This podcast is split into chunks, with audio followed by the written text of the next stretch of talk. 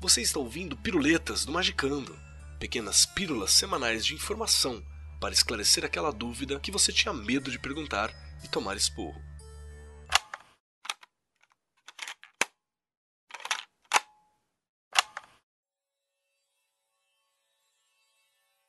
Neste episódio, eu descobri o que é a piruleta de Schrödinger. O Pedro te manda um MP3 e você tem ou não tem uma piruleta? Você só vai descobrir quando tentar ouvir. Salve, magiqueiros! Aqui é Rodrigo Grola e hoje a nossa piruleta será baseada na emissão de ondas de ressonância quântica para harmonizar a frequência do seu cérebro, permitindo assim que a sua vida esteja aberta a mais oportunidades e que você entre em ressonância com as ondas emitidas pelas coisas boas da vida. E tudo isso porque o universo é criado pela mente do observador. Só que não. Se você acreditou nisso ou já ouviu isso em algum lugar antes, saiba que foi apenas um blá blá blá qualquer que algum picareta poderia ter utilizado contra você. E esse cara não entende absolutamente nada do nosso tema de hoje. No programa de hoje, vamos ver o que é física quântica e por que ela não tem absolutamente nada a ver com o espiritualismo. Esse roteiro foi desenvolvido baseado no original criado pelo magiqueiro Pedro Herter, bacharelando em física pela UEM, e que também fez a revisão final. Ao longo da história, não foram poucos os termos científicos que teriam sido utilizados por pseudomísticos e esquizotéricos para dar credibilidade acadêmica a coisas que se restringem única e exclusivamente ao campo da fé. Para tentar racionalizar o etéreo, o abstrato e, muitas vezes, o que é dito como sobrenatural, termos como atômico, magnético ou eletromagnético, dentre outros, foram amplamente utilizados. Em algumas ocasiões e religiões continuam sendo até hoje em dia. Porém, nas últimas décadas, um ramo da física tem sido significantemente aplicado para os mais diversos fins nada científicos, a quântica. Mas afinal, que raios é física quântica? A física quântica ou mecânica quântica é o campo da física que tem como objetivo descrever e entender como funcionam as coisas em escala muito pequenas, do tamanho de átomos e partículas, e, de fato, tudo que é estudado e compreendido por este ramo se reduz a estas escalas, não tendo nenhum efeito em qualquer objeto maior que um átomo. Essas micropartículas não podem ser estudadas pela física clássica, pois não são influenciadas pelas leis que a compõem, como a gravidade, a lei da inércia, ação e reação, entre outras. Ela teve sua origem no século XX, quando tentava-se entender a cor de objetos quando eram aquecidos, bem como nos estudos de Einstein sobre o efeito fotoelétrico. O físico Max Planck foi um dos pioneiros a desenvolver os princípios básicos deste novo ramo, que contrariam boa parte dos conceitos da física clássica. O ponto era que esses dois fenômenos desobedeciam às leis da física clássica e, Sendo assim, seria necessário o surgimento de toda uma nova corrente física, e é a que estamos chamando de física quântica. Não intuitiva, assim é classificada a física quântica, significa que, nesse ramo de estudo, determinadas coisas são verdadeiras mesmo quando aparentam não ser, ao contrário da física clássica. Ficando estabelecido que a física quântica só estuda a interação e efeitos entre objetos extremamente pequenos, como elétrons, fótons, prótons, ou entes físicos menores ainda, qual o motivo de se ter estabelecido uma relação entre ela e a mística moderna? Para entender um dos grandes motivadores disso, precisamos falar um pouco sobre a experiência de Thomas Young, conhecida como o experimento da fenda dupla, que foi fundamental para a determinação da natureza quântica na física atômica. Em meados do século XVIII, o físico, médico e egiptólogo britânico Thomas Young conseguiu com seu experimento refutar uma das afirmações de Isaac Newton, a de que a luz era composta por corpúsculos, unidades quantificadas, o que hoje poderíamos chamar de partículas fundamentais. Para tanto, ele realizou o seguinte experimento. Usando uma grande caixa fechada, ele inseriu um visor e duas pequenas fendas, por onde a luz deveria entrar. Imagine que essas fendas têm o formato de uma letra I maiúscula, o que faria com que ambas ficassem parecidas com o número 2 em algarismos romanos. Olhando pelo visor, ele observaria a luz projetada dentro da caixa, refletida na parede oposta à entrada. Desta situação poderiam existir duas possibilidades. Ou a luz seria composta por uma onda contínua, como as ondas eletromagnéticas, ou ondas causadas pelo arremesso de uma pedra num lago, ou pelos tais corpúsculos, como defendia Newton. Se, no fundo do experimento duas imagens se formassem no padrão da entrada da luz, algo parecido com dois em romanos, a luz seria formada pelos tais corpúsculos. Mas, se ela fosse uma onda, a situação ia ser muito diferente. As ondas se dividiriam ao cruzar as fendas. O pico de uma onda entrando pela primeira fenda, na verdade, atravessaria o experimento pela segunda, criando o que é chamado de padrão de interferência. Surgiriam então faixas claras e escuras se alternando num padrão não exatamente equivalente à forma das entradas, e foi exatamente o que aconteceu. O padrão denotou que a luz era composta por ondas e encerrou a dúvida sobre a sua natureza, mas não por muito tempo. Outros fenômenos, como o efeito fotoelétrico, não condiziam com o fato da luz ser uma onda. O efeito demonstra que um material metálico desloca elétrons ao ser exposto por um feixe de luz. O que se observava era que, ao se aumentar a intensidade da luz, ao invés de se emitirem elétrons com maior carga de energia cinética, algo esperado pelo fato da luz ser considerada uma onda, na verdade, o que aumentava era a quantidade de elétrons movimentados. Por mais estranho que isso pareça, a luz tinha propriedades de onda e também corpusculares. Nasce, a partir daí, o fóton, que havia sido descrito por Einstein em 1905 e lhe rendeu o Prêmio Nobel em 1921. Com o advento dos estudos da física quântica e as novas tecnologias, foi proposto uma variação nos experimentos de Young. Seria usado um raio laser, que era interrompido por uma placa com duas finas fendas bem próximas, algo idêntico ao experimento original. Porém, com o laser, a quantidade e intensidade de luz, que nesta ocasião já era tratada como uma partícula, o fóton, seria totalmente controlada. O objetivo era entender por que em algumas ocasiões a luz ainda se comportava como uma onda. Em teoria, ao atravessarem uma das fendas, as partículas colidiriam com as paredes dessas, mudariam de trajetória, colidiriam com outras partículas, fazendo com que o seu padrão de interferência aparecesse. E de fato, foi o que aconteceu. Porém, em um dado momento, eles decidiram disparar um fóton de cada vez em um intervalo de tempo, acreditando que assim elas não colidiriam umas com as outras, anulando o padrão de interferência e criando uma trajetória retilínea. O resultado não foi o que eles estavam esperando. Um a um, os fótons atingiam individualmente o fundo do experimento, e com o acúmulo desses, observou-se que o padrão de interferência ainda era gerado. Mesmo individualmente, os fótons ainda mantinham seu comportamento de onda. Mesmo com todos os modelos de incertezas e probabilísticos que poderiam explicar tal fenômeno, eles não conseguiam saber o que exatamente acontecia com a partícula ao passar pela fenda dupla. Não se sabia nem ao certo por qual fenda ela estaria passando ou se ocorria algum choque com a placa antes dela atravessar. Schrödinger, em seu modelo do átomo e o princípio da incerteza de Heisenberg, demonstram que é impossível ter-se certeza da posição e velocidade de uma partícula no espaço, seja um fóton ou um elétron, por exemplo. Porém, até então, a realidade seria composta por elementos objetivos, matéria, energia, interações físicas, e, as probabilidades e incertezas estariam mais ligadas ao campo informacional.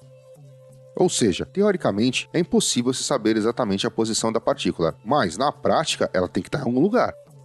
A partir desta dúvida, eles decidiram tirar a prova. Sensores foram colocados próximos às fendas, basicamente células fotossensíveis, elas iriam medir e dizer exatamente por qual fenda a partícula estaria passando. Elas não poderiam estar em dois pontos distintos no mesmo espaço-tempo. O resultado desse experimento é absolutamente interessante. Bom, você lembra o que aconteceu no experimento anterior, né? Fótons sendo disparados um de cada vez, 1, 2, 3, 4, x, e o que acontecia? Padrão de interferência, ou seja, ele continuava se comportando como uma onda. No acumulado final, depois que você disparava x mil fótons, o que você olhava era o mesmo padrão de interferência. O que, aconteceu agora? Um a um, os fótons foram disparados, e ao longo do tempo, o acúmulo desses mostrou que não existia um padrão de interferência, ou seja, o padrão formado pelas partículas correspondia a algo bem próximo ao formato das fendas. Alguns acumulados de um lado, outros do outro, mas não mais existindo um padrão amórfico de claro e escuro como se via anteriormente. Entenda, o simples fato de se medirem por qual fenda cada partícula passava causou um colapso na função anterior. Ou melhor, um colapso da função de onda. Você já ouviu algum coach ou terapeuta motivacional falando isso por aí, minha? Mesmo repetindo esse experimento com elétrons, o fenômeno se repete. Sendo assim, todas as partículas conhecidas apresentam a dualidade onda-partícula. e tudo dependia do momento onde a informação sobre sua posição é medida. É como se a realidade se adequasse ao momento em que obtemos a informação, ou ao momento em que é observada. Você pode estar pensando, será que não foi algum instrumento ou sensor que de alguma maneira interferiu no comportamento delas? Muitos outros experimentos foram feitos de forma a tentar clarear essas questões. Você pode buscar mais informações pesquisando sobre o experimento da dupla fenda, mas é o que se mostra, mesmo com outros métodos de sistema e leitura, se não existe condições de se ler a informação, ela se comporta como uma onda, ou nuvem de probabilidades. Uma vez que existe a certeza da leitura, o comportamento é de uma partícula, sem o padrão de interferência. Eu vou fazer uma analogia bem tosca, mas que acho que vai facilitar para você entender o que acontece. Sabe aqueles joguinhos 3D de cenário abertos que ficam fazendo você ficar perdendo horas da sua vida em vez de caçando alguma coisa mais importante? Entenda que, pelo tamanho e complexidade do cenário, não tem como você pré-carregar aquele cenário inteiro no teu computador ou videogame, certo? Imagina que você precisaria de uma quantidade absurda de memória para ter todo aquele cenário pré-carregado na, na, na, máquina. Não existe capacidade de processamento ou memória para fazer uma coisa dessa, pelo menos nos dias de hoje. Ou se tem é porque seu joguinho realmente é uma merda. Mas conforme o seu personagem vai se movimentando pelo cenário, a, a região que ele está observando ela é renderizada rapidamente na tela. O restante do cenário só existe no campo da informação. Enquanto você não lê aquela cena, ela é só um amontoado de probabilidades. Mas quando você é capaz de verificar as informações, elas são formadas na tela. Deu para entender um pouquinho melhor? Agora, voltando um pouquinho para o experimento. O que acontece se o sensor for colocado em apenas uma fenda? Então, todas as partículas passarão única e exclusivamente por essa fenda. Mais uma vez, colapso da função de onda. E foi exatamente aqui que a coisa começou a sair do controle. Se você tem um experimento que mostra que a observação de um fenômeno altera o comportamento dela nas mãos de um oportunista, desencadeia uma prova que o seu modo de ver o mundo altera a natureza da realidade. E daí temos o mantra: o observador cria a realidade. Vamos lembrar um pouquinho da segunda lei hermética? O que está em cima é como o que está embaixo. Se ouviu com atenção, é como. Não é igual, como muitos dizem por aí. Essa lei dá suporte para que façamos algumas analogias, mas não que defendamos em absoluto que princípios de natureza estritamente física sejam provas para fenômenos psicológicos, metafísicos ou espirituais. O fato de um fóton ou elétron passar exclusivamente por uma fenda quando é monitorado não quer dizer que o dinheiro aparecerá na sua vida pelo simples fato de você pensar nele. Ou em termos mais magiqueiros, você não manifesta uma forma pensamento único e exclusivamente por gastar energia mantendo-a no seu campo mental ou astral. Pois já que o observador cria a realidade, por que é que o seu pensamento positivo não poderia ajudar na sua artrite ou na dor nas costas da sua avó? Vamos voltar ao passado mais uma vez e reforçar que isso não é algo exclusivo da física quântica, tá? Quando se descobriu a eletricidade, campos elétricos, magnéticos, etc, etc, etc, todos esses caras foram usados para comprovar a aura, a linha chakras e, sei lá, as mais loucas utilidades místicas. Por exemplo, choques em regiões do corpo para alinhar energias, ou aproximar a imã para fazer limpeza magnética, tudo isso foi utilizado. E na prática, se hoje em dia não são, na teoria ainda são. Uh, alguém já teve no centro espírita onde é dito que o passe, que a gente pode definir toscamente como um reiki espírita, atua magneticamente, ou passe magnético? E vamos ser realistas, isso é algo singularmente simples de ser desmontado. Se ele funciona por campos magnéticos, eu vou colocar uma bússola entre a mão de quem está aplicando o passe e o receptor e vou ver se ela se mexe. Se ela se mexer, é magnético. Se não. A origem de toda essa desinformação vem da ideia de que a física e as ciências exatas em geral são uma coisa difícil de ser compreendida e estudada.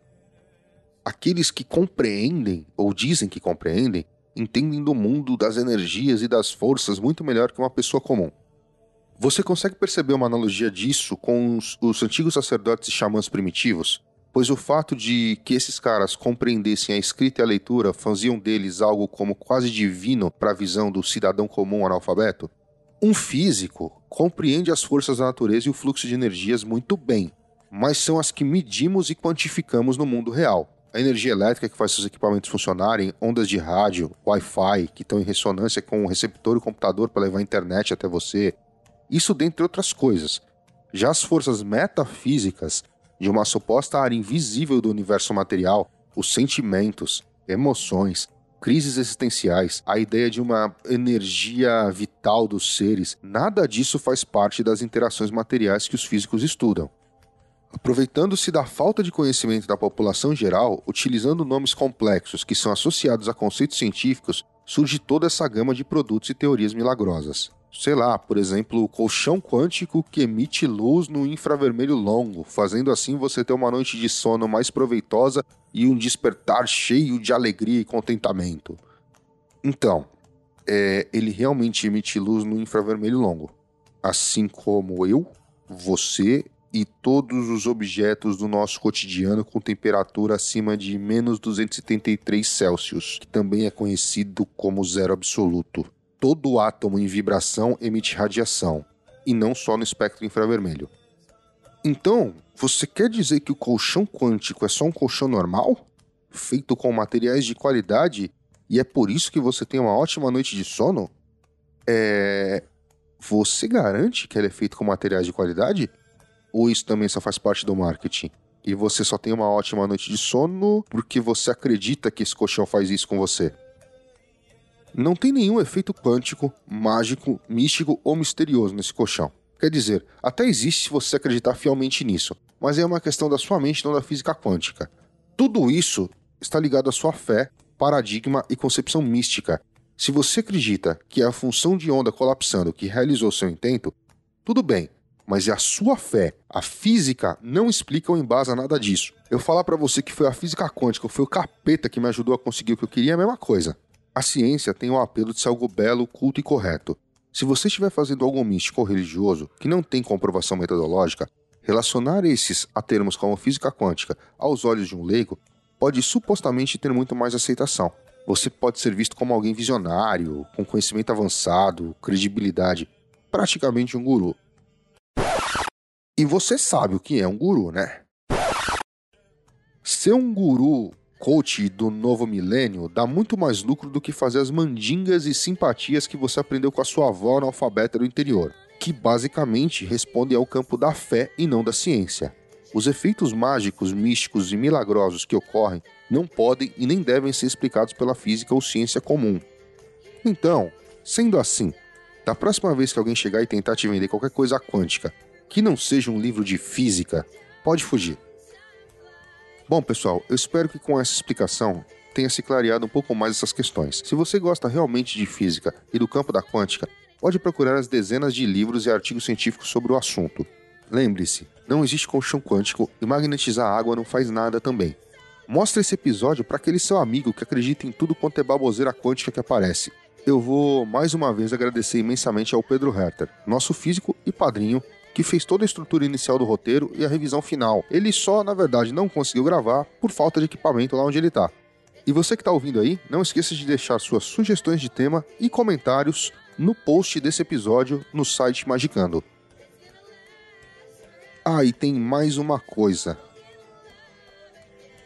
Coach quântico não existe, caralho. A não ser que seja seu professor de física querendo usar um título mais moderno.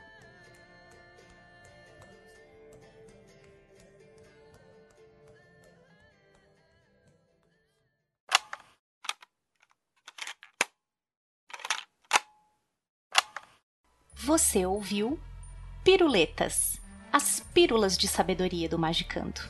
Uma parceria do Mundo Freak e da Penumbra Livros. Quer tornar o Magicando semanal? Então ajude esse projeto em apoia.se barra confidencial. Um programa editado por Rod Studio.